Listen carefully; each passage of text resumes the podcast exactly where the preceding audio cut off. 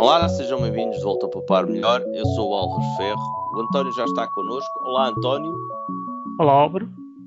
António, já arranjaste mais uma taxinha para a nossa lista de taxas e impostos? Uma taxinha, uma taxinha não, um imposto, um imposto que é só o segundo imposto mais importante do país. Importante no sentido que é o que assegura a segunda maior receita, quase tanta como o primeiro, que é o IVA. E também porque é um dos que está consagrado na Constituição da República. É, não, foi, não é uma invenção recente. Não se inventou. E antes até tinha outro nome. Idealizou-se que o país funcionaria assim, não era? Tu ainda te recordas qual é que era o nome anterior do IRS? Hum, não, mas devia ter a ver com algum dos palavrões que meu pai dizia lá em casa.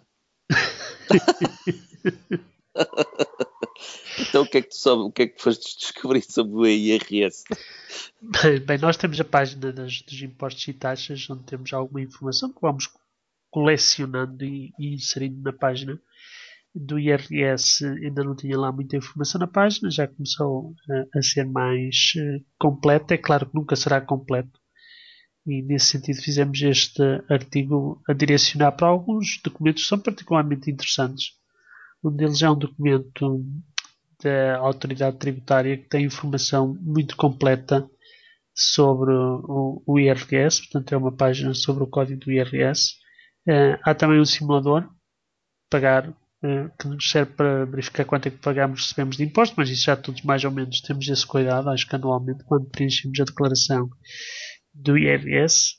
E, e, obviamente, porque estamos sobretudo a falar de poupança, a falar também um bocado sobre como é que se consegue poupar no IRS, isso também acho que todos estamos mais ou menos uh, conhecedores de que é, sobretudo através das deduções, que isso se, se torna possível.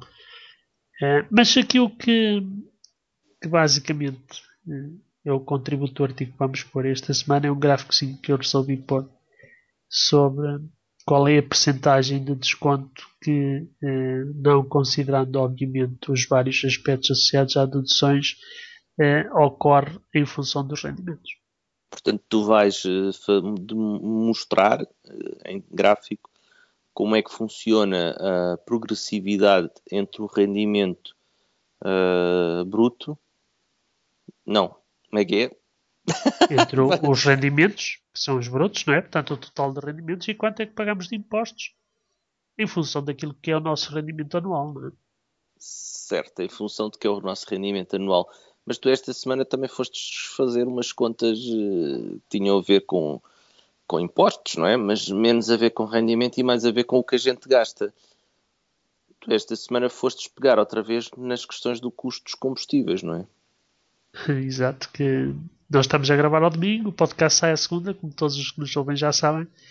Uh, esta semana uh, está prevista uma grande descida dos combustíveis em função da enorme descida do, do preço do petróleo que se verifica. E o artigo que fiz foi também motivado por um artigo que vi online uh, que referia o que é que aconteceria ao preço dos combustíveis se o preço do barril de petróleo baixasse para metade. Ou seja, ele já baixou para mais ou menos menos de metade, é? já esteve a cento e tal dólares. Está em 40 e poucos dólares, não é? Já baixou dos 40 dólares. E agora o que é que aconteceria se baixasse para metade, tipo a 20? Provavelmente o artigo a seguir seria quanto é, o que é que aconteceria se baixasse para metade, para 10. Nós fomos um bocadinho mais longe. Isto tem a ver com uma conversa que a gente teve aqui quando publicaste aqueles gráficos da diferença entre o preço do gasóleo e o preço do Brent. Exatamente. Tem, tem a ver essencialmente até onde é que isto pode baixar, ou seja, no limite. No limite, se o petróleo fosse de borla, quanto é que nós pagávamos pelo uh, gasóleo ou pela gasolina? Neste caso, eu fiz para o gasóleo, que é o que tem mais interesse para mim, no teu caso é diferente, não é? é e não fiquei particularmente surpreendido, não é? Porque não são daqueles que pensam que se o petróleo for a zero, a gasolina vai a zero, não é? Porque entre o petróleo ser a zero e depois a Galp não querer ganhar algum, vai uma longa distância, não é? Quando se fala da Galp, obviamente todos os outros fornecedores de combustíveis. Claro. Agora, está bom, fiquei um bocado surpreendido. Fiquei um bocado surpreendido porque o valor a que chegámos por duas formas distintas, uma por, digamos que análise estatística dos valores do, do, do último ano, 2015, mas também eh, pelo cálculo do valor a partir de fontes e digamos que nos descrevem quais são os valores aplicáveis, nomeadamente impostos, permitiram chegar a um valor que é praticamente consensual. E esse valor é de 80 cêntimos, ou seja, neste momento o gás óleo está nas bombas, sobretudo nas mais baratas, já a 1 euro. Alguns penso que já estará abaixo de 1 euro. Mas mesmo que o petróleo baixasse para zero, não vamos conseguir baixar o preço do gás óleo mais de 20 cêntimos.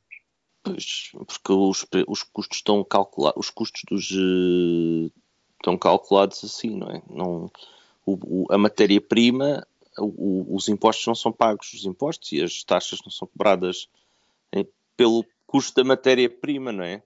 Exato. Nós fizemos uma pequena análise que é o custo do gasóleo seria, somando as várias parcelas de zero pelo preço do barril de petróleo, portanto seria zero, mas como depois isto leva biodiesel e não fizemos as contas do biodiesel ser a zero, não é? Porque é preciso plantar as plantinhas para depois sacar aí o biodiesel. Portanto, aí temos mais 4.4 cêntimos, temos 14.6 cêntimos pela armazenagem, distribuição e comercialização, portanto, basicamente, a, a, da saída da refinaria até entrar dentro do depósito de combustível. Depois temos 40,2 cêntimos de ISP, portanto, o imposto sobre os produtos petrolíferos e impostos associados, que subiram muito este ano. E em cima disto tudo temos o IVA, 13,6 cêntimos. Isto dá um total de 72,8 cêntimos eh, por litro de gás óleo, mas falta aqui um valor que é extremamente difícil de, de calcular, que é o valor que se designa no meio como o crack spread, que é basicamente o, o ganho o, o lucro da, da refinaria. Ou seja, o valor, quando se paga o valor, por exemplo, de zero, ou se paga, paga o valor por barril de petróleo, é preciso transportá-lo depois do sítio onde se comprou o petróleo até à refinaria, neste caso, duas refinarias em Portugal, e depois a refinaria tem que pegar nesse petróleo, independentemente do custo dele, e processá-lo de forma a sair gás, óleo e gasolina. Esse valor é extremamente desconhecido, ou seja, o segredo deve ser uh, alma de negócio deles, né? mas em termos internacionais uh, e pela análise que conseguimos fazer também, não chega sequer a 10 cêntimos por litro. E portanto, com os 72,8 que referi, mais os 10 cêntimos, estamos mais os menos de 10 cêntimos, ficamos também praticamente à volta dos tais 80 cêntimos por litro. Fica muito perto dos 80 cêntimos. Mas isso, quer dizer, como é que nós vamos chegar? Uh, em que condições é que o preço do petróleo custaria zero? Não, isto é por, por redução ao absurdo. por redução ao absurdo. Esta semana ficamos por aqui. Obrigado, António. Adeus, Álvaro.